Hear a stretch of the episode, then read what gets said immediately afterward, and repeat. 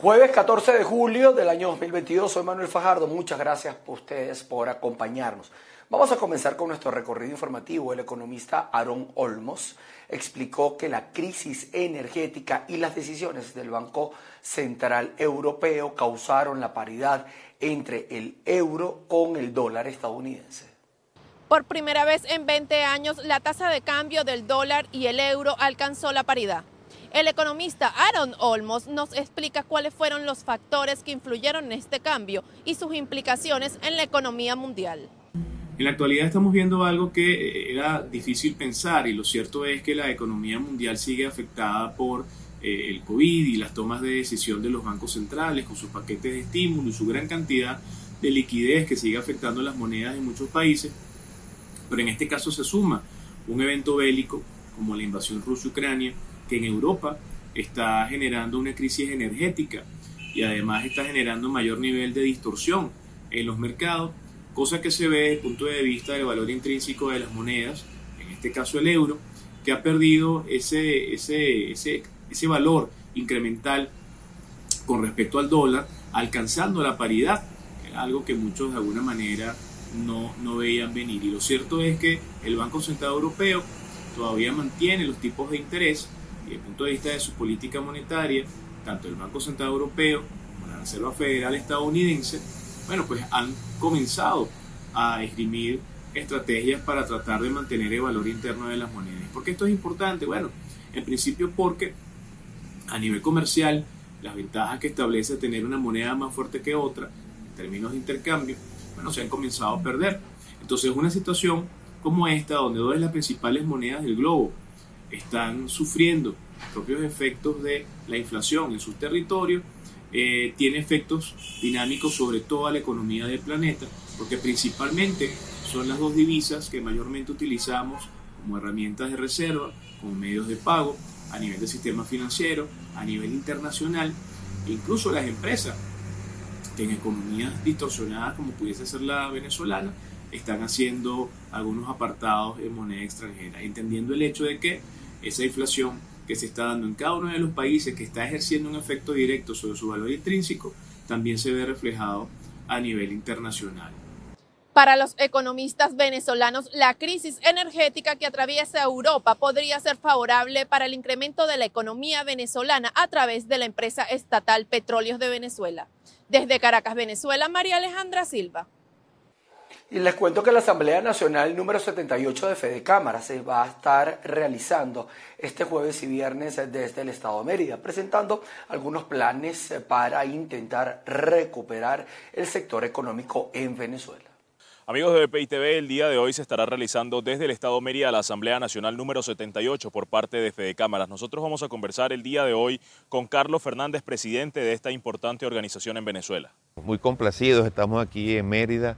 Este, después de cinco años no hacíamos una, asamblea pues, en las regiones, este, presencia multitudinaria, tenemos delegados de casi creo que 18, 19 este, estados del país, una asamblea digamos novedosa en el sentido de que no vienen los grandes expertos a darnos conferencias y charlas, sino donde vamos a escuchar a nuestros dirigentes, los dirigentes de las cámaras más pequeñas, las cámaras más alejadas, de todos los sectores, de todas las regiones del país, buscando además la participación este, con la equidad de género. Y mucha expectativa además porque mañana bueno, vamos a presentar lo que ha sido, lo que hemos recogido en las visitas a 21 estados del país, en la instalación de las mesas de desarrollo regional, que es las propuestas que en todo el país se han formulado sobre cuál debe ser el nuevo modelo de desarrollo que debe, que debe tomar el rumbo Venezuela. Es un documento, es las bases para la discusión de una propuesta colectiva de lo que debe ser un nuevo modelo de desarrollo. Fede Cámara no pretende tener la última palabra, ni mucho menos la palabra este, principal, sino un borrador para que la colectividad, todos los factores sociales empecemos a discutir un modelo de desarrollo que realmente traiga prosperidad, traiga inclusión social y que logremos volver a una sociedad donde la educación sea el vehículo de ascenso y de movilidad social. Esa es principalmente nuestro, nuestra asamblea Asamblea. Hay la primera discusión del documento, afortunadamente después de nuestra presentación, la vamos a tener con, con la dirigencia sindical, este es un hito importante también. Hay cuatro centrales sindicales presentes en la, en la Asamblea, incluyendo la central sindical este, bolivariana, además está el dirigente de los trabajadores por cuenta propia, o sea, los que no tienen relación de, de dependencia, está también el profesor León Arismendi, que es uno de los que participó inclusive en los grandes consensos laborales este, del año este, 97. Hay una mesa muy interesante sobre el tema energético, la importancia en su economía y la, importancia geopolítica que ha tomado el país, digamos, recientemente pues, en el tema energético a raíz de los acontecimientos entre Rusia, Ucrania y todo el tema europeo del gas, etcétera. Durante este jueves y el próximo viernes se estarán realizando todas las acciones por parte de esta Asamblea Nacional número 78 de Fede Cámaras, en donde se estarán presentando las propuestas importantes que se tienen a un nivel económico en el país. Desde el Estado Mérida, José Gregorio Rojas, BPI TV. Nos vamos al Estado portuguesa porque el gobierno regional inició trabajos de reparación de una central azucarera que se encontraba paralizada desde hace varios años. Aseguran que van a iniciar la zafra el próximo mes de diciembre. Aquí estamos en el Central Santa Elena, Antiguo Majagua, con nuestros alcaldes, alcaldesas, diputados, diputadas, cañicultores de la Majagua. Aquí estamos, hermanos, y como se lo hemos dicho, aspiramos pronto, a partir del mes de diciembre, producir 25 a 30 mil toneladas de azúcar de producción nacional con nuestros cañicultores de Majagua que están aquí, hermano presidente. Desde este momento se declara la reparación para zafrar la caña de nuestros cañicultores de la Majagua Dios mediante que Dios nos ayude, que Dios nos ilumine y que nos dé la sabiduría y la fuerza a nuestros empleados, a nuestros trabajadores, a nuestros cañicultores para tener una zafra dulce, Dios mediante y que viva la patria. Les cuento que la escuela Rogelia Mayo Torrialba, ubicada en la población de Cantagallo, en una zona rural en San Juan de los Morros, en el estado Guárico, fue inhabilitada por parte del Cuerpo de Bomberos y Protección Civil debido a que desde hace 11 meses eh, parte de su estructura está a punto de ceder y ocasionar una catástrofe.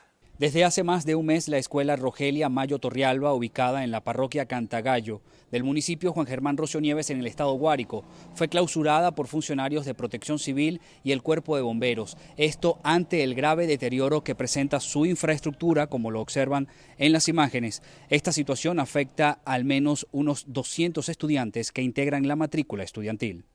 Que constataron el estado de la escuela y ellos este, diagnosticaron que debía ser evacuada, que la escuela estaba en código rojo, que no debíamos estar aquí, porque es un peligro latente que tenemos allí, es un riesgo, porque el hueco es profundo, se llena de agua con estas temporadas de lluvia, excavación de las paredes, toda la infraestructura de la, de la escuela, los techos se filtran, sí, se filtran los techos, la cocina está, bueno, así como cegada, como que si se estuviese hundiendo también, separación de las paredes, muchas, muchas grietas. Los padres y representantes que tienen a sus hijos en esta institución educativa aseguran que la calidad de la educación también ha disminuido debido a que no cuentan con las condiciones óptimas para las clases a distancias. Muchos sabemos que la, educación a distancia no es la misma que presencial, ya que nuestros niños no, ven el día a día eh, con su docente el desarrollo de estrategias que le permitan avanzar un poco más hacia la, adquisición de sus conocimientos. Pues, tenemos una conectividad a Internet, pero no funciona a su, a su máximo esplendor. Pues, hay días que falla, hay días que no falla. Así como, por ejemplo, la luz se va, pues, para que no, cuando llueve la luz se va, así mismo se va el Internet. Pues. Son, somos muy pocos donde me meto que tienen eh, celulares con capacidades tecnológicas avanzadas. Pues nosotros tenemos por lo menos en mi caso yo no tengo un teléfono avanzado. Entonces, si lo hacemos por internet, a uno le llega la información, pero a otros no. Ante esta situación, los afectados destacan que las autoridades regionales conocen de este caso, sin embargo no se han efectuado los trámites necesarios para la recuperación de esta escuela. Destacan además que la vialidad y la falta de transporte público dificulta el traslado de los maestros de esta escuela. En Guárico, Venezuela, Jorge González. Les cuento que las fuertes lluvias han derribado árboles y han dañado distintas estructuras, esto en el estado Sucre. Veamos el reporte. Los vientos huracanados registrados este miércoles en el oriente del país provocaron diversas afectaciones. En la población rural de Nurucual, en el estado Sucre, un árbol cayó en un preescolar causándole graves daños estructurales. El plantel alberga a 16 alumnos que afortunadamente para el momento del hecho no se encontraban en el lugar. Aquí tenemos 16 niños, el cual teníamos planificado hacerle su su despedida de fin de año, su promoción. Gracias a Dios que no estábamos ya fuera de la institución, pero el preescolar está completamente, está muy demasiado dañado. Se cayó una mata sobre el preescolar y esto pues nos causó grave daño a nuestra institución que fue, fue hecha en el año 1995, una estructura muy bonita nuestro preescolar, como ya ustedes lo pueden ver, señores periodistas, esperamos pues que nuestro ciudadano alcalde, que es un hombre de muy buena conciencia, nos arregle nuestro preescolar a los niños de acá de, nuestra comunidad. No tenía nada, pues no se veía que se iba a caer, más están otras matas más alrededor que están a punto también de caerse. Acá en la comunidad también hay varias casas que fueron afectadas. El río también está a punto también de que caiga una lluvia, se nos vaya a desbordar una casa, una mata está sobre una mata de mango también que un cedro y esa casa está en completo peligro. Los padres, representantes y personal de la institución esperan que la alcaldía del municipio Sucre colabore para la reconstrucción del plantel, ya que enviaron a una comisión para supervisar los daños ocasionados. Desde el estado Sucre reportó para ustedes Andrea Fabiani. Las autoridades en el estado Nueva Esparta esperan por el Instituto de Patrimonio Cultural, todo esto para iniciar la intervención de la estructura del castillo Santa Rosa tras ser afectado por las lluvias. Vamos a revisar esa información un poco más adelante. Les cuento que las fallas de internet y de, telefonía CanTV detienen incomunicadas a familias en el estado Carabobo. Ruth de la Verde ha estado detrás de esta situación y nos amplía la información. En el estado Carabobo, la interrupción del servicio de internet y telefonía fija CanTV ha dejado sin el servicio a vecinos de Carialinda, esto en el municipio de Naguanagua. Desde hace muchos años CanTV nos ha tenido a muchos vecinos sin tono de, la comunicación y sin señal de, de ABA. Esto se ha agudizado bastante y hace aproximadamente un año y algo, un año y dos o tres meses, entre todos los sectores de acá, nosotros le dimos a CanTV alrededor de 22 mil dólares en equipos. Se le compraron todas las, tarjetas electrónicas de la URL, que es esto que tenemos aquí a la espalda, el aire acondicionado, las, las baterías para funcionar cuando falta la corriente, los protectores, se le arregló toda la instalación. Ahora lo que se nos está presentando bastante problemático últimamente es la, internet. Nosotros vamos ya para cuatro meses sin internet.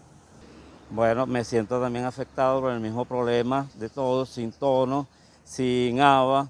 Eh, bueno, mi familia, ya tengo varios que están fuera del país y muy difícil comunicarnos con él, hay que salir a otros lados y esas cosas. Eh, bueno, los reportes que hemos, hemos eh, hecho en, en CanTV son infinitos.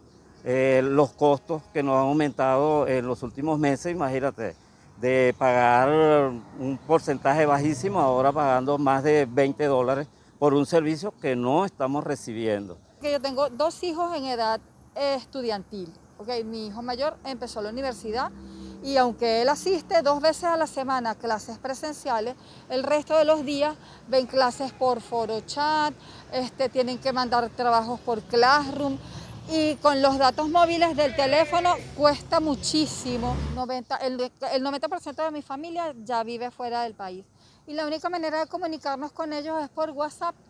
Este, yo, yo tengo una hija mayor que vive fuera eh, yo tengo más de cuatro meses que no le veo la cara, sino por pura fotico, por puro, por puros mm, notas de voz, porque eh, eh, con los datos, con los megas del teléfono, las llamadas de WhatsApp ni entran ni salen.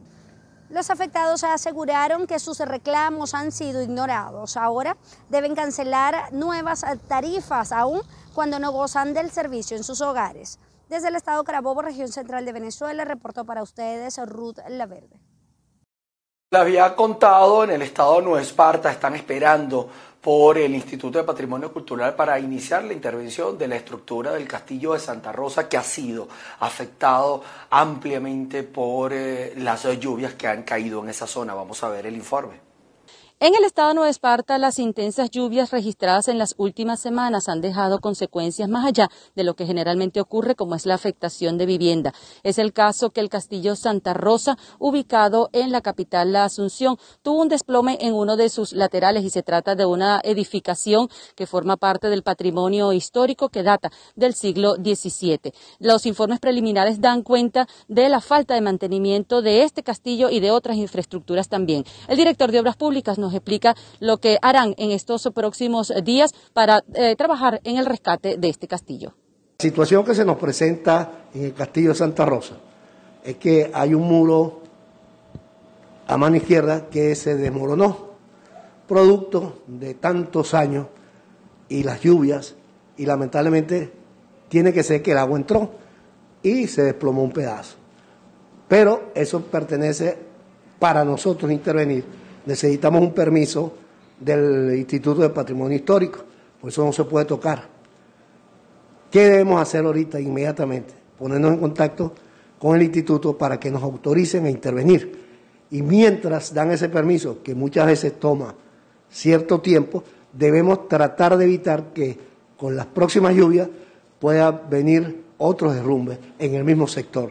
Y deberíamos tener un, este, un puente con el patrimonio histórico para que nos autorice de inmediato cualquier situación anormal que uno observe y tratar pues de mantenerlos al día, porque además eso forma parte del turismo. La gente viene, visita, se entera de la historia de Nueva Esparta por esos castillos y por las zonas históricas. Si tú vas a, a, Pampatar, bueno, está más conservado porque la alcaldía ha metido la mano y siempre está pendiente de lo que está sucediendo pero hay otros que definitivamente están abandonados. Hay que, yo creo que debemos buscar una política de alianza con las alcaldías y el Instituto de Patrimonio Cultural para de inmediato buscarle salida y el mantenimiento a toda la infraestructura histórica del Estado de Nueva Esparta. Lo importante es que las diferentes instancias gubernamentales se han puesto de acuerdo para trabajar en conjunto y esperan que a la brevedad posible el Instituto de Patrimonio Cultural entregue el permiso para intervenir en esta infraestructura y otras del Estado que también están en situación de vulnerabilidad porque además sirven de promoción para el turismo y estamos próximos a una nueva temporada. Desde la isla de Margarita, Ana Carolina Arias. Pasando al estado Laras, eh, unas 120 familias viven desde hace 20 días sin el servicio de electricidad en sus hogares. Vamos a ver esta información. Muy buenas tardes, nos encontramos al sur de la ciudad de Barquisimeto, en donde se está llevando a cabo una protesta. La comunidad de Macuto pues tiene trancado este importante acceso vial. Tengo por acá la señora Elizabeth Márquez. Señora Elizabeth, ¿cuál es el motivo de la protesta? Mira, el motivo es porque ya tenemos 20 días sin luz. Tenemos personas discapacitadas tenemos gente que tiene azúcar en la sangre y los zancudos se lo están comiendo. Ah, entonces, Corpolevin vinieron el lunes, nos dieron que el transformador hay que hacerle mantenimiento y dijeron que se lo llevan ese otro día y hasta el sol de hoy no han venido a buscar transformador ni han solucionado nada. ¿El transformador explotó? ¿Qué fue lo que pasó con el transformador? El transformador se le reventó un tornillo, que, que es una fase, ¿verdad? Y entonces ellos dicen que ellos solamente vienen, colocan el tornillo, montan el transformador otra vez y está solucionado. Entonces hicimos el reporte, fuimos allá y todo y no nos han solucionado el problema, entonces vinimos a trancar el puente. Pues. Ustedes han tenido visita de los técnicos, entiendo pues que ya vinieron. ¿Cómo están haciendo ustedes entonces con la comida, con los niños en las noches? Fogones y tenemos niños con asma. Tenemos muchos niños con asma y entonces por eso estamos peleando el problema de la luz, porque nosotros tenemos, somos cocina eléctrica. Porque aquí lo que se nos vende a nosotros es una bombona cada seis meses. Y eso no nos va a alcanzar. Una bombona de 10 kilos. Las cloacas están colapsadas, hemos llamado a Hidrolara también, tampoco han venido solucionando el problema. Si no le solucionan hoy el problema de la luz, ¿qué otras acciones van a hacer ustedes? Volvemos a trancar el puente porque nosotros estamos esperando que llegue el camión de Corpolé que nos solucione el problema y abrimos la vía. ¿Hace cuántas familias están afectadas con esta situación? ¿Un aproximado? 160. 160. Muchísimas gracias, señor Elizabeth. Esto pues es parte de lo que se está presentando al sur de Barquisimeto, en donde hay una gran protesta por una comunidad que ya tiene más de 20 días sin el servicio eléctrico producto de la falla de un transformador y están exigiendo entonces eh, la presencia de eh, los eh, técnicos de Corpo Elec para poder solucionar esta situación. Es la información que manejamos desde el Estado Lara. Reportó para ustedes Andreina Ramos. Seguimos con ustedes. Una cumbre virtual reunió a los líderes de Estados Unidos, Israel, la India y los Emiratos Árabes Unidos. Todo esto para lograr acuerdos energéticos, climáticos, entre otros. Veamos la nota. Los líderes de Estados Unidos, Israel, la India y Emiratos Árabes Unidos participaron este jueves en la primera cumbre I2U2, un encuentro virtual en el que acordaron una serie de medidas enfocadas en cuestiones climáticas, de energía y de seguridad alimentaria, entre otras. El encuentro contó con la presencia del presidente de Estados Unidos, Joe Biden, el primer ministro israelí en funciones, Yair Lapid, el primer ministro indio, Narendra Modi, y el presidente emiratí, Mohammed bin Zayed Al Nayan. El encuentro sirvió para abrir el diálogo sobre iniciativas futuras y también se acordaron una serie de medidas concretas. Entre estas se destacan una inversión de 2.000 millones de dólares por parte de los Emiratos para desarrollar una serie de parques alimentarios integrados en toda la India y un proyecto híbrido de energía renovable en el estado de Gujarat en la India con capacidad eólica y solar de 300 megavatios complementado con un sistema de almacenamiento de energía. Este grupo, que lleva las iniciales de los países que lo componen, pondrá un énfasis importante en la colaboración entre sus respectivos sectores privados y en la modernización de infraestructura, el mejoramiento de la sanidad pública, el acceso a vacunas y la búsqueda de soluciones para el tratamiento de desechos, además del desarrollo de tecnologías verdes. Nos venimos a Colombia porque el crecimiento poblacional, la extensión territorial y también la dinámica estudiantil y laboral y también la movilidad ha llevado a que se intente crear una región metropolitana que incluya a Bogotá con los municipios aledaños. Todo esto para mejorar la situación socioeconómica de al menos unos 7.744.000 habitantes de la capital colombiana. El crecimiento inusitado de Bogotá y su obligada interacción con las zonas cercanas ha dado impulso a la idea de crear una región metropolitana, esto con la finalidad de que continúe esa integración, pero de manera organizada con los municipios cercanos del departamento de Cundinamarca según la encuesta multipropósito, que casi el 40% de las poblaciones que trabajan en los municipios aledaños viven en Bogotá. Y viceversa en el tema de los estudiantes. Hay muchos estudiantes también de los municipios aledaños que viven en esos municipios aledaños, estudian en Bogotá. Entonces hoy tenemos que hacer mucho más digno ese transporte y esa convivencia que tenemos entre esos municipios y Bogotá. Este es el segundo intento para sacar adelante este proyecto de acuerdo, el cual cuenta con el respaldo de la Administración Distrital. En el semestre pasado se hundió una primera iniciativa. Para concretar la creación de la región metropolitana se requiere del permiso de cada municipio, incluyendo Bogotá, y posteriormente se avanzaría en otras etapas. La idea es, por ejemplo, en tema de movilidad, de seguridad alimentaria, tener unas especies de entidades que puedan integrar esa región metropolitana. Por ejemplo, las vías que hoy conectan municipios como Madrid, Mosquera, que es la calle 13, y que hoy hay un vacío que dicen, bueno, hoy esas vías, ¿quién las debe mantener? ¿El distrito o la gobernación? Entonces, al integrar una sola entidad de movilidad, ahí tendríamos, ahí llenaríamos ese vacío, ¿no? Otro tema de debate si se crea la región metropolitana es quién le haría control político, si los cabildantes de Bogotá, los concejales de la capital junto a los de los municipios cercanos o ciudadanos no electos popularmente. En Bogotá, Miguel Cardosa, VPI TV. Y el sector de la construcción se paralizó en Panamá, todo esto debido a la crisis económica por la cual está atravesando esa nación. Vamos a ver el informe. La construcción se paralizó en Panamá por una huelga enmarcada en las protestas que se extienden desde hace más de una semana por el país contra el alto costo de vida y que están provocando escasez de algunos alimentos en la capital.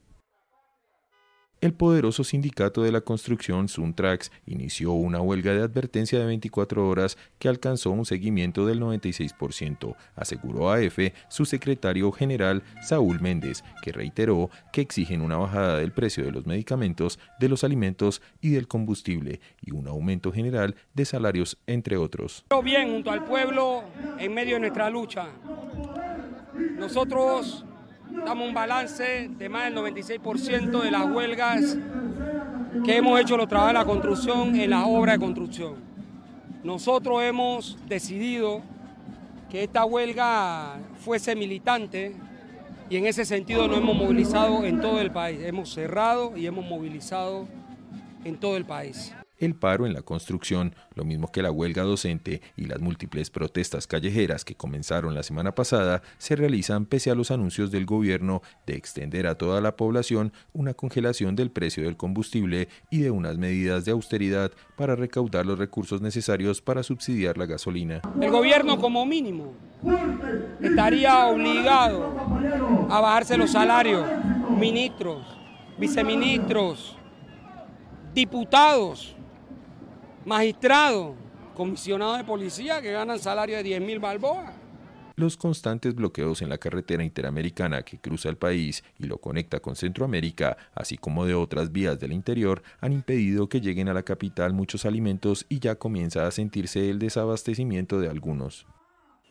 Bien, con esta situación que está atravesando Panamá, por supuesto vamos a tener la lupa allí, atento a todo lo que está ocurriendo. Colocamos punto final a nuestra actualización informativa en nuestra emisión meridiana. Quédense conectados, suscríbanse a nuestro canal de YouTube y a todas nuestras plataformas para que reciban la información de Venezuela, de Latinoamérica y del mundo. Nos veremos a las 6 de la tarde. Se les quiere. Chao, chao.